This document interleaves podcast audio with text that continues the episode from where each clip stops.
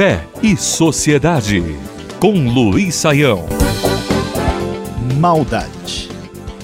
Em 1983, o Prêmio Nobel de Literatura foi entregue a um cidadão britânico, o senhor William Golding.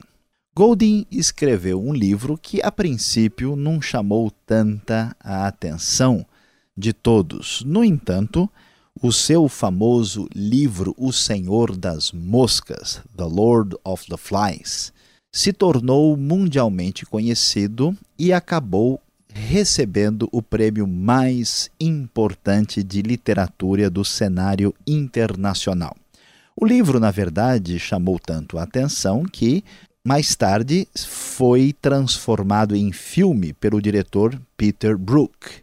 Por que, que este filme chama tanta atenção, bem como a obra literária que o inspirou? A história não é tão complicada assim. Um grupo uh, de meninos sobrevivem a um naufrágio numa ilha deserta. E o que vemos naquela história é que esses meninos, a princípio, ficam muito felizes porque não precisam mais de supervisão de nenhum adulto e começam ali a viver aquela vida naquela sociedade mirim nova naquela ilha deserta e parece que as coisas irão ser muito positivas. No entanto, as coisas começam a piorar e, de fato, tudo vai de mal a pior. Todos os problemas, os vícios da sociedade, a expressão terrível da maldade, chegando até mesmo ao homicídio, se manifesta numa espécie de batalha entre dois grupos de meninos na ilha deserta criada pela imaginação de Golding. No entanto, nós vamos descobrir que há muito pouca imaginação e bastante verdade na obra de William Golding.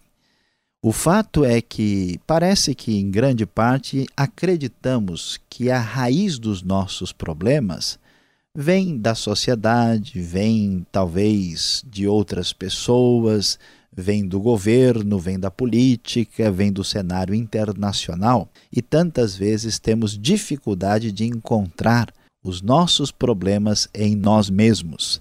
Aquilo que tem sido chamado de pecado original, tem sido chamado de problema profundo do ser humano, está bem retratado na obra O Senhor das Moscas. Pois é, prezado ouvinte, parece que de fato a verdade, mais uma vez, foi devidamente apresentada. A raiz dos teus problemas e dos meus problemas está principalmente dentro de nós mesmos.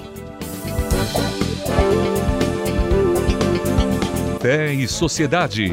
O sagrado em sintonia com o dia a dia. Realização Transmundial.